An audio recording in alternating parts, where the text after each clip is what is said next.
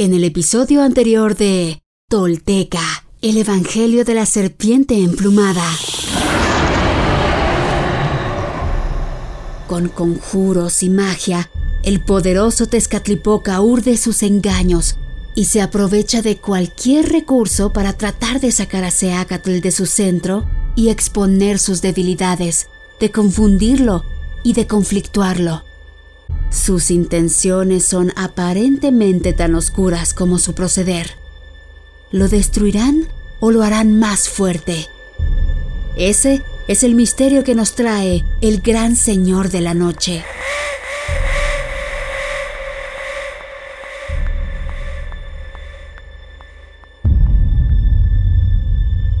Esto es Tolteca, el Evangelio de la Serpiente Emplumada. Todo esto sucedió y los textos y códices dan cuenta de ello. Estos son hechos reales.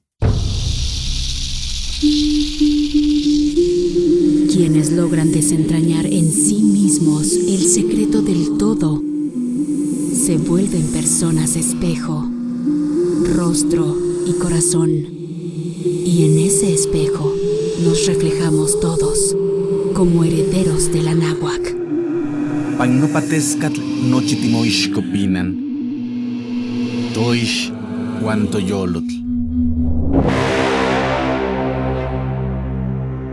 Tolteca, el Evangelio de la Serpiente Emplumada un podcast basado en la obra de Frank Díaz y producida por Nación Tolteca y Fundación Donde Educarte. Producción y realización, Warp. Narración, Mardonio Carballo.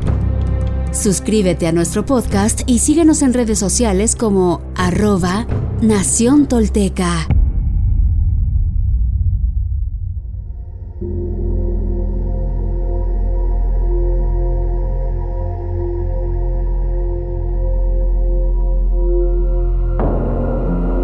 Al llegar al palacio de Seacatl, Quetzalpetlatl se asomó a la puerta y los saludó. Hermano, del templo de los merecimientos vengo yo, tu hermana de espíritu y camino para saludarte y considerarte. Salió corriendo Seacatl a recibirla. Has venido, oh amada, siéntate conmigo y bebe. La sentó a su izquierda y le sirvió algunos bocadillos. Cuando terminó de comer pidió a los ancianos que le dieran de beber ellos le ofrecieron cuatro tazas de esa bebida tan especial que habían preparado, cada una dedicada a los cuatro rumbos, reservando la quinta en honor a su grandeza en el centro del Tlalticpac para cerrar el quincunce, para amarrar el hechizo.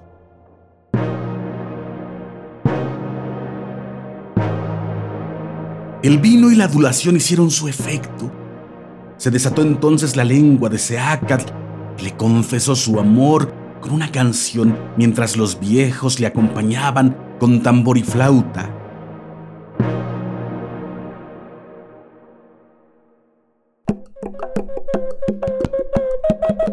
Tezcatepec, Nenamicoyan, Nisihuanotza, Nisihuacuica, lleno con huica, Innohueltío, Inxochiquetzal, Icahpantihuis, Sonilpitihuitz, Yeyaloa, Yehuipla, Icanichoca, Camachneliteotl, Nelimaguistic, Quisquin Momostla, Quinhuiptla Niquitas, Niman Aman, Tomatlan Nehuatl, Niyaotl, Nonitlatwic, Quishancana Uniwala, Pompa Uniwalquis, In Xochisihuatl, Neli Niyaotl, San Nisihuayotl,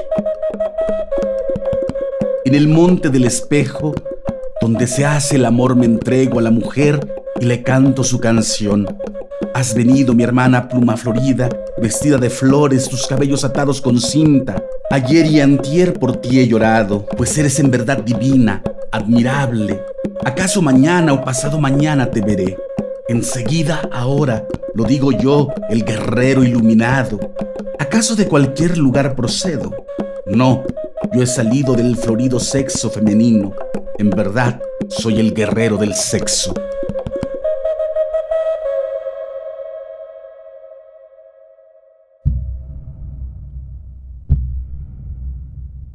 También se embriagó Quetzalpetlatl y perdió la razón. se quitó su huipil y enlazó con él a Seacat diciéndole: San Iguian, Xictlalcahui, Ignomasegual, Tlanimitzhuipil Tepoya, Tlanimitzhuipil Quimico, Tlanimitzamacochihui, Tlanimitznapalo, San Iguian, Xicochi. Abandónate en paz, mi masegual. Ya te cubro y te envuelvo con mi camisa, ya te adormezco y te abrazo. Duerme en paz.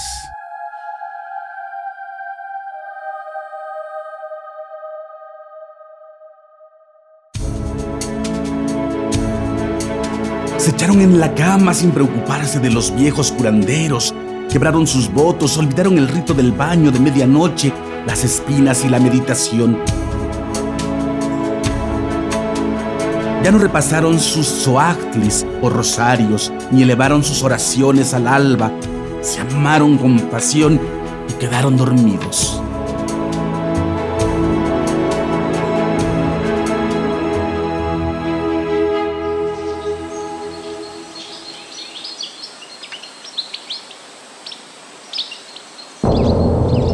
A la mañana siguiente, Tezcatlipoca abrió las ventanas y despertó a los durmientes con burlonas palabras. Tlamacasqui, Teotlalgua, Yeyohki, Odidetlanihuac, Yoali, Caninxochitlcanca, Ka Apatoloc, Ojo, Tlamaloc, Yeyohki. Sacerdote de la tierra divina, parece que ya acabó la noche. ¿Dónde quedaron las flores? Parece que ya lo derrotaron. Lo capturaron. Ah.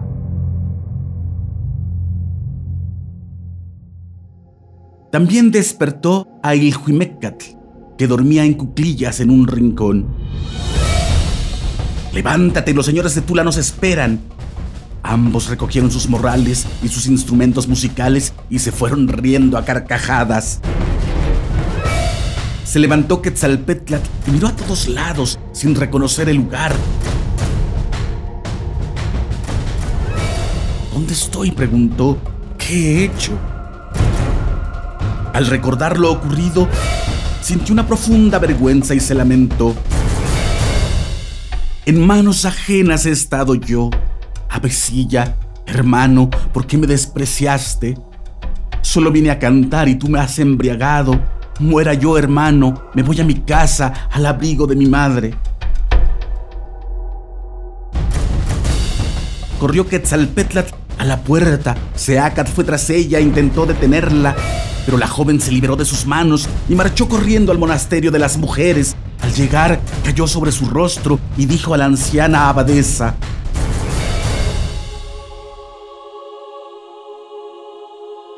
Vengo de arriba, madre del palacio de las piedras preciosas.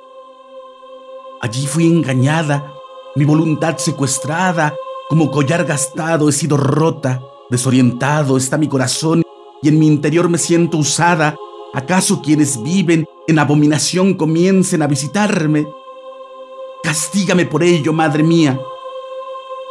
Viéndola abrumada, la abadesa trató de consolarla y luego la envió a practicar penitencias.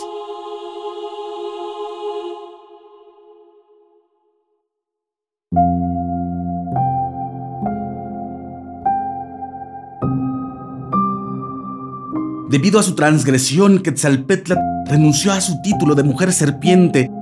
Sihuacóatl también concibió un niño que parió en su momento al que puso por nombre Iscas, hijo natural.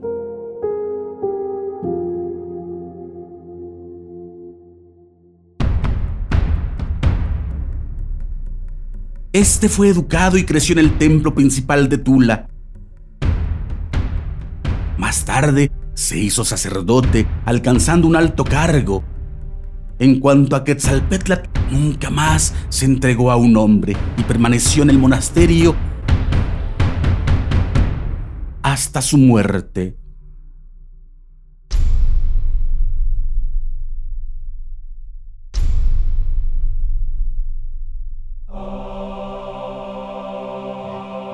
Hoy me pongo de pie, firme sobre la tierra.